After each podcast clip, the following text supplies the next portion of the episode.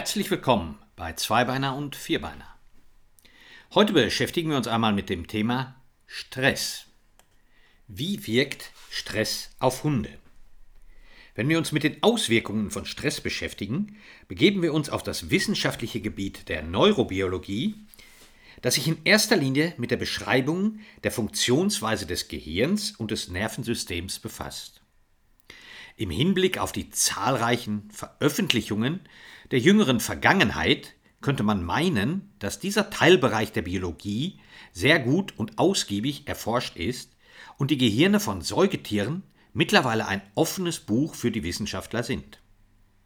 Fragt man jedoch bei Wissenschaftlern nach, werden diese meist ohne Umschweife zugeben, dass in Wahrheit sehr wenig über das Gehirn und seine Funktionen bekannt ist.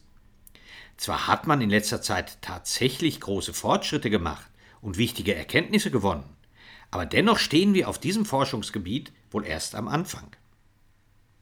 Ein Blick auf das, was wir bereits über, das, über die Funktion des Gehirns und des Nervensystems wissen, lohnt sich dennoch, wenn wir das Hundeverhalten besser verstehen möchten.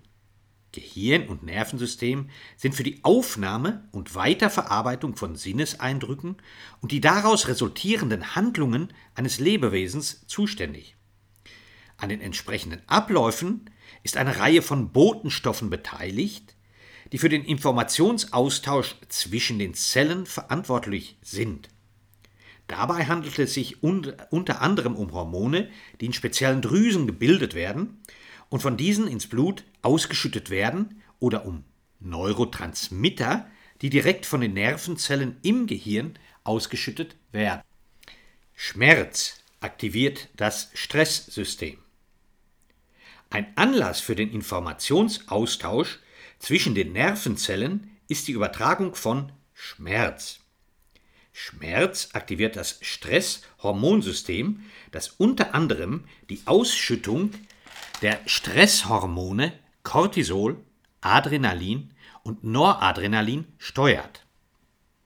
Diese Hormone bewirken, dass der Körper sich anspannt und auf Kampf oder Flucht vorbereitet wird. Im Säugetiergehirn wird Schmerz im sogenannten Mandelkern verarbeitet.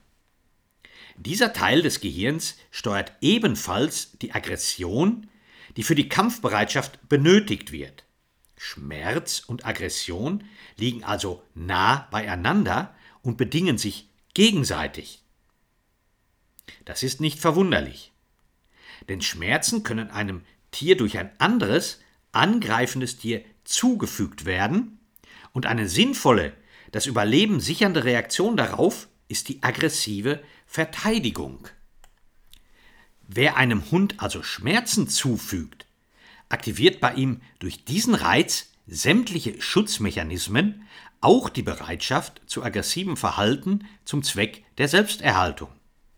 Auf den Reiz Schmerz folgt also eine Reaktion, die durch die Motivation zur Selbsterhaltung bestimmt wird. Unterdrückt man diese Selbsterhaltung nun, kann dies zu Frustration führen und aufgestaute Frustration kann sich wiederum plötzlich in Aggressionen entladen. Der hat aus heiterem Himmel zugebissen. Ist das, was man in diesem Zusammenhang immer wieder hört.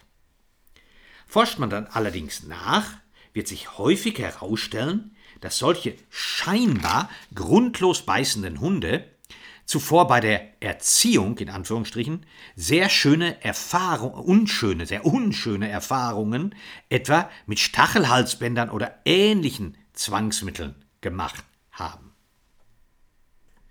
Durch die Anwendung von schmerzverursachenden Hilfsmitteln in der Hundeerziehung lassen sie sich vielleicht vordergründig Erfolge erzielen, indem der Hund unterdrückt wird und aus Angst vor negativen Konsequenzen funktioniert, auch wieder in Anführungsstrichen.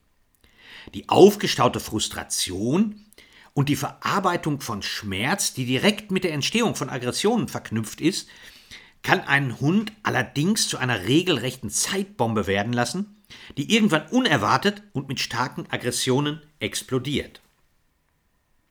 Zudem ist die ständige Angst, unter der auf dieser Weise erzogene Hunde leiden, ein nicht zu unterschätzendes Problem. Allgemeine Angst, aber auch die konkrete Furcht vor einem bestimmten Objekt sind eigentlich lebensnotwendige Grundgefühle, die ein Lebewesen vor Gefahren warnen und vor Schädigungen bewahren soll. Bei der Entstehung dieser Grundgefühle spielen der Mandelkern und bestimmte Hormone ebenfalls eine große Rolle. Das Zufügen von Schmerzen, Unterdrückung und Verängstigung können bei Hunden daher zu hormonellen Störungen führen. In der Folge kann es zu übersteigertem Angstverhalten bis hin zur Entwicklung von Panikattacken und Phobien kommen, was die Lebensqualität natürlich stark beeinträchtigt und aber auch den Körper belastet. Zudem geht die Fähigkeit verloren, geeignete Strategien zum Umgang mit Angst oder Furcht zu entwickeln. Das kann wiederum dazu führen, dass ein Hund zu einem sogenannten Angstbeißer wird, der letztlich nur deshalb zubeißt, weil er keinen anderen Ausweg mehr findet aus der von ihm als bedrohlich empfundenen Situation. Warum Dauerstress schadet.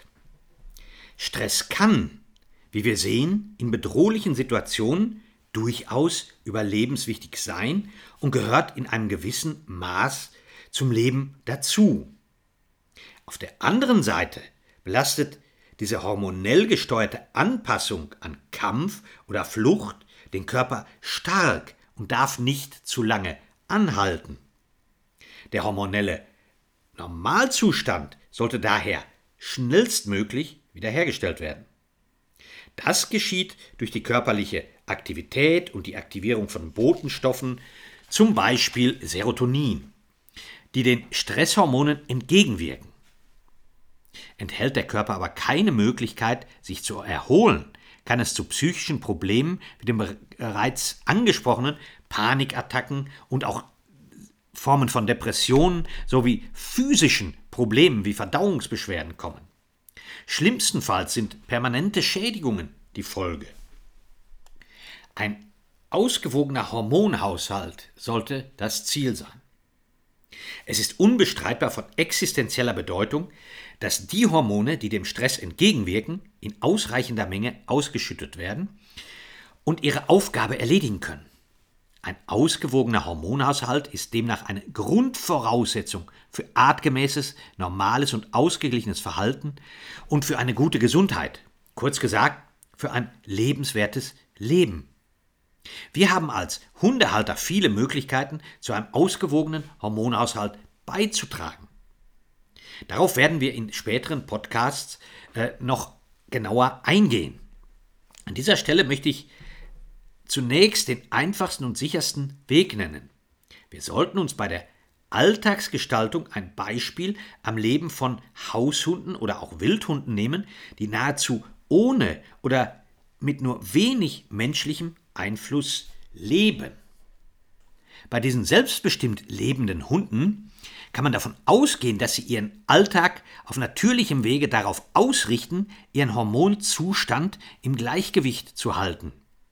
Genau das sollten wir auch unseren Haushunden gönnen. Einen weitgehend selbstbestimmten Alltag, der es ihnen ermöglicht, sich rundum wohlzufühlen. Dieses Vorhaben mag im Hinblick auf unsere Umwelt und Gesellschaft zunächst schwierig erscheinen.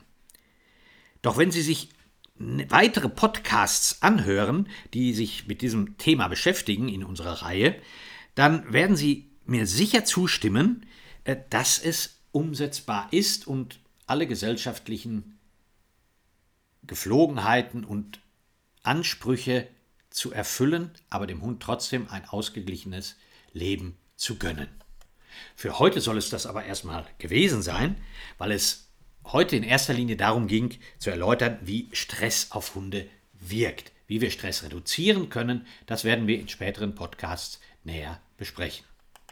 Das war es für heute auch schon wieder. Und ich würde mich freuen, wenn Sie diesem kleinen Podcast gewogen bleiben. Bis bald, Ihr Thomas Riepe.